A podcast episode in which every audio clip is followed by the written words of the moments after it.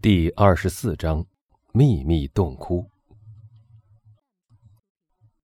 太阳差不多已升到半空了，它那灼热的光芒直射到岩石上，岩石似乎也受不了那样的热度。成千只知了躲在草丛里，吱吱呀呀的叫个不停，那叫声很单调。杏桃木和橄榄树的叶子在风中摆动。索索作响。艾特蒙每走一步，总要惊跑几只像绿宝石一样闪闪发光的蜥蜴。他看到野山羊在远处的岩石上跳来跳去。总之，这个小岛上的确是有生灵居住的，可埃德蒙却觉得他自己是孤独的，只有上帝的手在引导着他。他有一种说不出的感觉。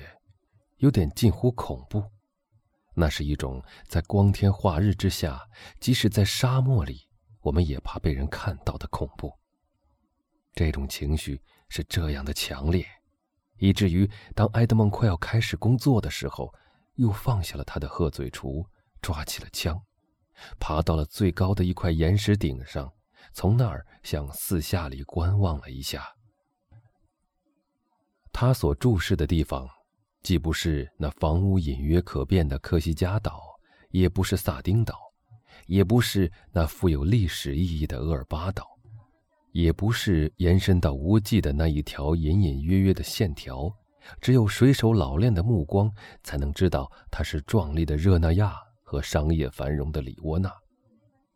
埃德蒙的眼睛所盯住的是那艘清晨时动身的双桅船。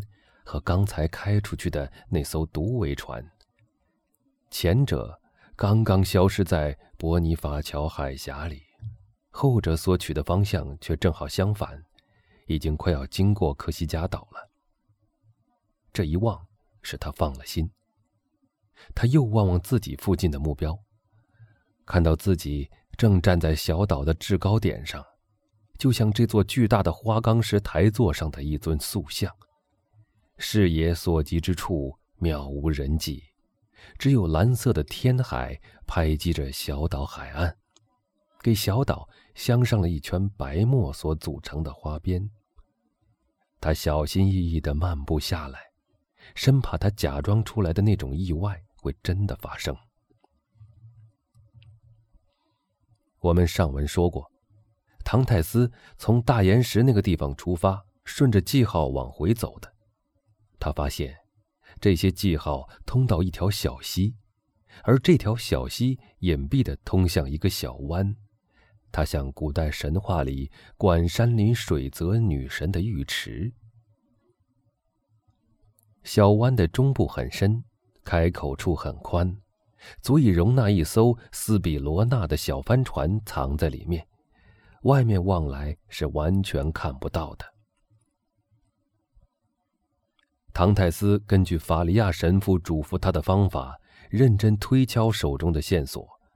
他想，红衣主教斯巴达为了不让别人发现他的行动，曾到过这个小湾，把他的小帆船藏在里面，然后从山峡中循着留记号的这条小径走，在小径尽头的大岩石处埋下了他的宝藏。这样一想。唐泰斯就又回到了那块圆形大岩石那。只有一件事与埃德蒙的推理不合，使他感到很迷惑。这块大石头重达数吨，假如没有许多人一起用力，怎么能把它抬到这个地方上去呢？突然间，一个想法闪过了他的脑子。不是抬上来的，他想到，是把它推下来的。他连蹦带跳地离开岩石，想找出他原先所在的位置。他很快就发现了一道斜坡，岩石正是顺着这条斜坡滑下来，一直滚到他现在所在的位置。圆形的大岩石旁边还有一块大石头，这块大石头以前一定是用来顶住大岩石的滚势而做垫石的。岩石四周塞了许多石片和鹅卵石来掩饰洞口，周围又盖上了些泥土，野草从泥土里长了出来。苔藓布满了石面，香桃木也在那里生了根，于是那块大石就像是根深蒂固的长在地面上的一样了。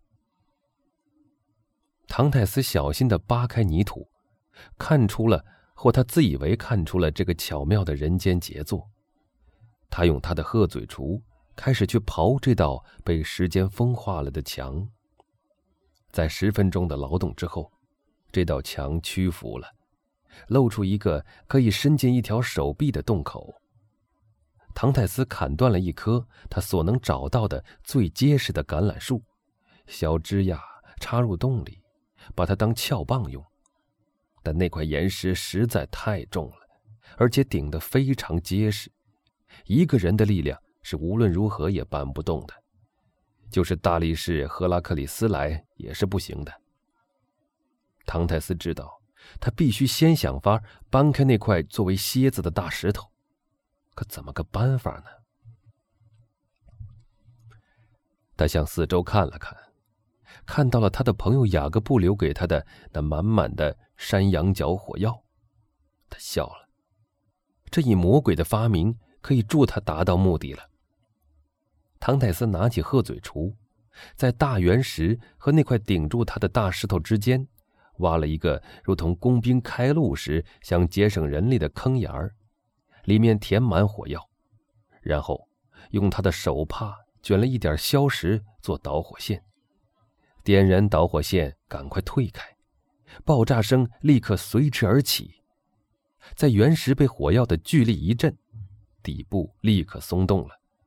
下面的那块垫石碎成了片，四散乱飞。一大堆小昆虫从唐泰斯先前所挖成的洞口里逃了出来。一条像是保护宝藏的大蛇游动着窜了出来，一会儿就不见了。这时，唐泰斯走进那块大圆石，他现在已失去了支撑物，斜临着大海。这位勇敢的探宝者绕着大石转了一圈选了一处似乎最容易进攻的地方，把他的撬棒插入一道裂缝，用尽了全力来撬那块大石头。大石被火药震过以后，本来就已松动，这时更是摇摇欲坠。唐太斯加倍用力，他就像古代拔山抗山神的提坦的子孙。巨石终于让步，滚动了，连翻着跟头，最后消失在大海里了。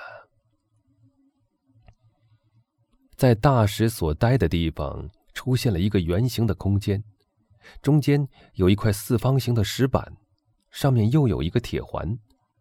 唐太斯又惊又喜的大叫了一声，想不到第一次尝试就取得了这样圆满的成功。他很想继续干下去，但他的两条腿直发抖，他的心也跳得很厉害，他的眼睛也有些模糊了，因此他不得不暂时停下来。这种感觉只停留了一会儿。埃德蒙把他的撬棒插进铁环里，用尽全力一撬，大石板掀开了，露出了一个地下岩洞，洞口有像楼梯似的石级。一直向下延伸而去，直至消失在黑暗里。如果换了别人，此时一定会高兴的大喊一声，向洞里冲去的。但唐泰斯却脸色苍白，站在洞口犹疑不决，显出深思的样子。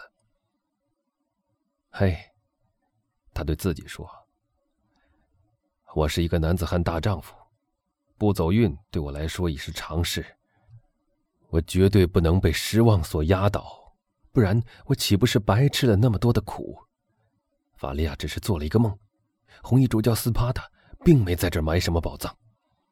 或许他根本就没到这来过，即使他来过，凯撒布奇亚那个大胆的冒险家，那个不知疲倦、心狠手辣的强盗，一定也跟踪来到这里，发现了他的踪迹，像我一样，循着这些记号来到了这里。也像我一样的翘起了这块石头，然后跑下洞去。他在我之前就已来过了，所以什么也没留给我了。他依旧木然的站着，眼睛盯住他脚下那个幽暗的洞口，又说道：“我现在不想得到任何东西。我已对自己说过，要是对这件事还抱有希望，那实在是太蠢了。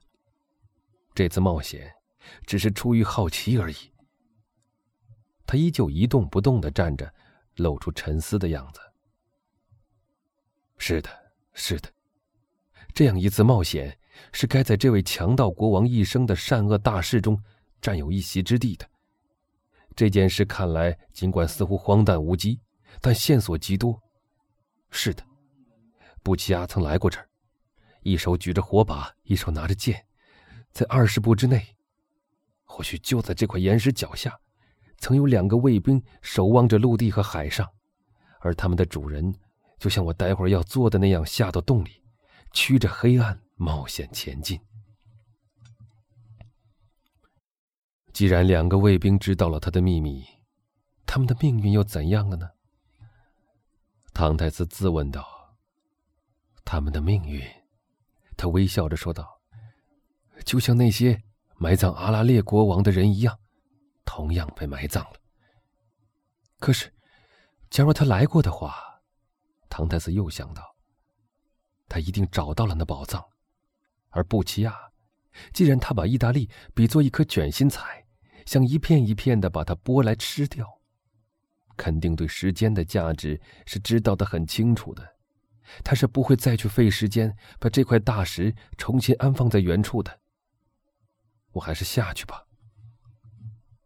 于是，他嘴角挂着半信半疑的微笑，走进了洞里，嘴里喃喃的说着人生哲学的最后两个字。也许。